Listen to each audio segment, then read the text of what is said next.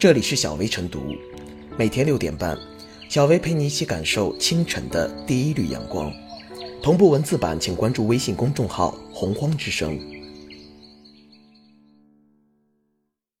本期导言：日前有网友爆料，四川大学声乐系学生因外公去世向老师请假被拒绝。该老师表示：“你可以回去，必须回去，那是你的职责。你没来上课，我要扣分，这是我的职责。”随后，该老师在全年级合唱课上公开拿该生隐私作例，并表示：“如果这学期你家里有四个人去世，我这门课你只能重修。”十月二十日晚，四川大学艺术学院团委学生会回应称。该名教师言语表达存在不当，容易导致误解，当晚已致歉并获谅解。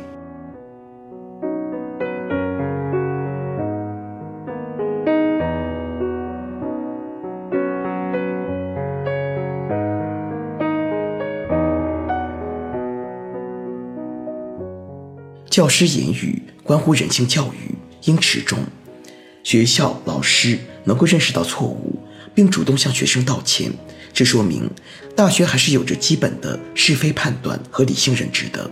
不过，尽管此事看上去已经完结，但从网上依然热烈的讨论中可见，由此引发的思考并没有停止。学生的外公去世了，请假奔丧本来是件很正常也很正当的事由，老师也好，学校也罢，并没有任何可以阻拦的理由。学生没有违反学校的纪律，缺的课可以补上，其他学生也可以理解。那么，学校为什么不能多给学生提供一些更人性化的制度设置？即便一定要阐明缺四次课就必须重修这个规定，似乎也犯不着非要用一学期家里面有四个人去世来做类比。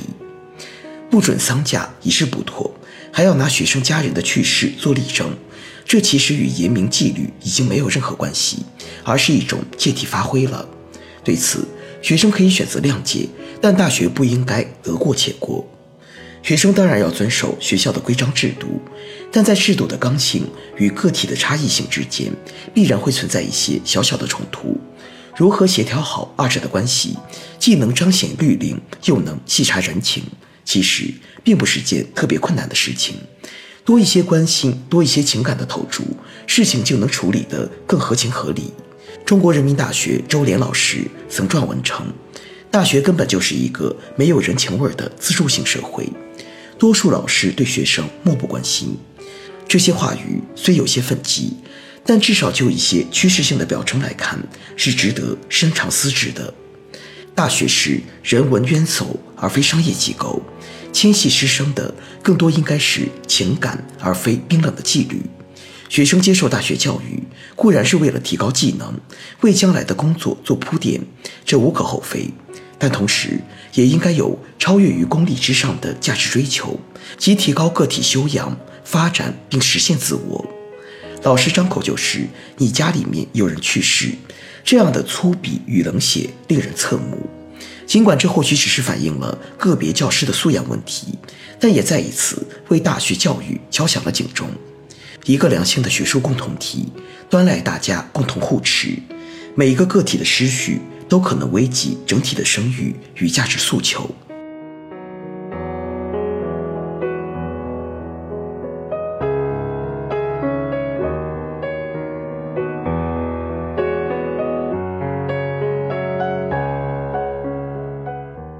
假期是规则，但不能太冷血。家中出现丧事的学生向任课教师请假，老师不仅未予批准，并且在其他众多学生面前不点名批评了这名学生，勾起了假期批准与否的标准到底是什么的讨论。对老师的批评和对学生的支持成为一种主流声音，在网上往下涌起。学院对涉事老师的批评，是学校迫于舆论压力，还是印证了学校不认同老师的做法？显然需要给舆论一个出口。一般意义而言，老师拥有对学生请假批准与否的权利，学生也需遵守这一批准的决定。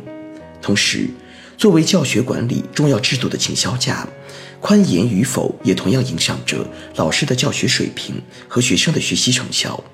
因此，老师规定了。一个学期不得请假超过若干次数的决定，也需予以遵守。假期的目的是维护教学秩序，维护教学成果，最终的目标是实现教学相长。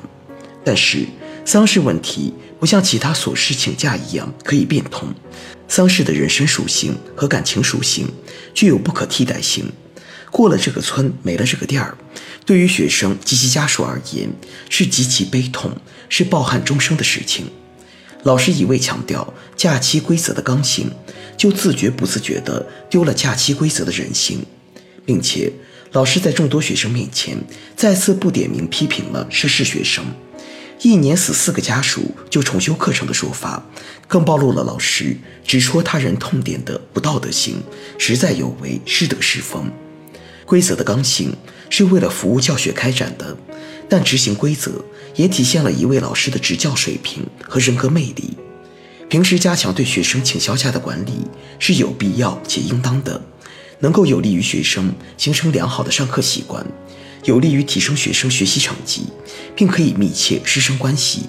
在学生家中有丧事这类重大变故的情况下。老师一味坚持请假的刚性，一味只考虑教学目标是否实现，而忽略学生的内心悲痛，难免为学生所反感。更不用说达到教学相长的目标了。请假风波在师生及公众当中所引起的思考，不仅局限于学校之内，还折射到规则的刚性和人性，从来都不是被分割的。一些新闻报道，某位犯罪嫌疑人家中亲人病故。执行抓捕计划的警察，在保证犯罪嫌疑人可控的情况下，在其履行了为人子的人道义务后，再予以抓捕归案。这样的人性化执法，怎能不让人称道呢？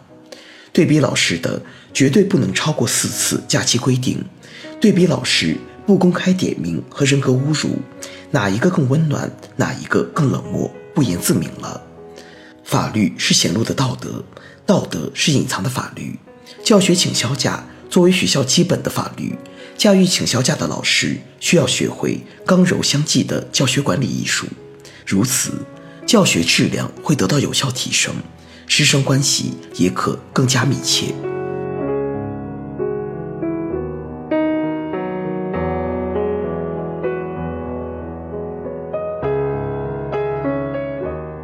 最后是小薇复言。慎终追远是中华文化的传统，在一些需要严格执行的规章制度面前，死者为大，就是法理之外的那一丝人情。任何规章制度的制定都需满足基本的合情合理，同时也要有人情人味儿。与公序良俗相违的制度，在一些情况下必然与人性相悖。如此这般，受害的不仅仅是被执行者，还包括压力之下的执行者，因为。既然规则并未提供宽容的空间，那么人情的压力就只能靠执行者个人来承担。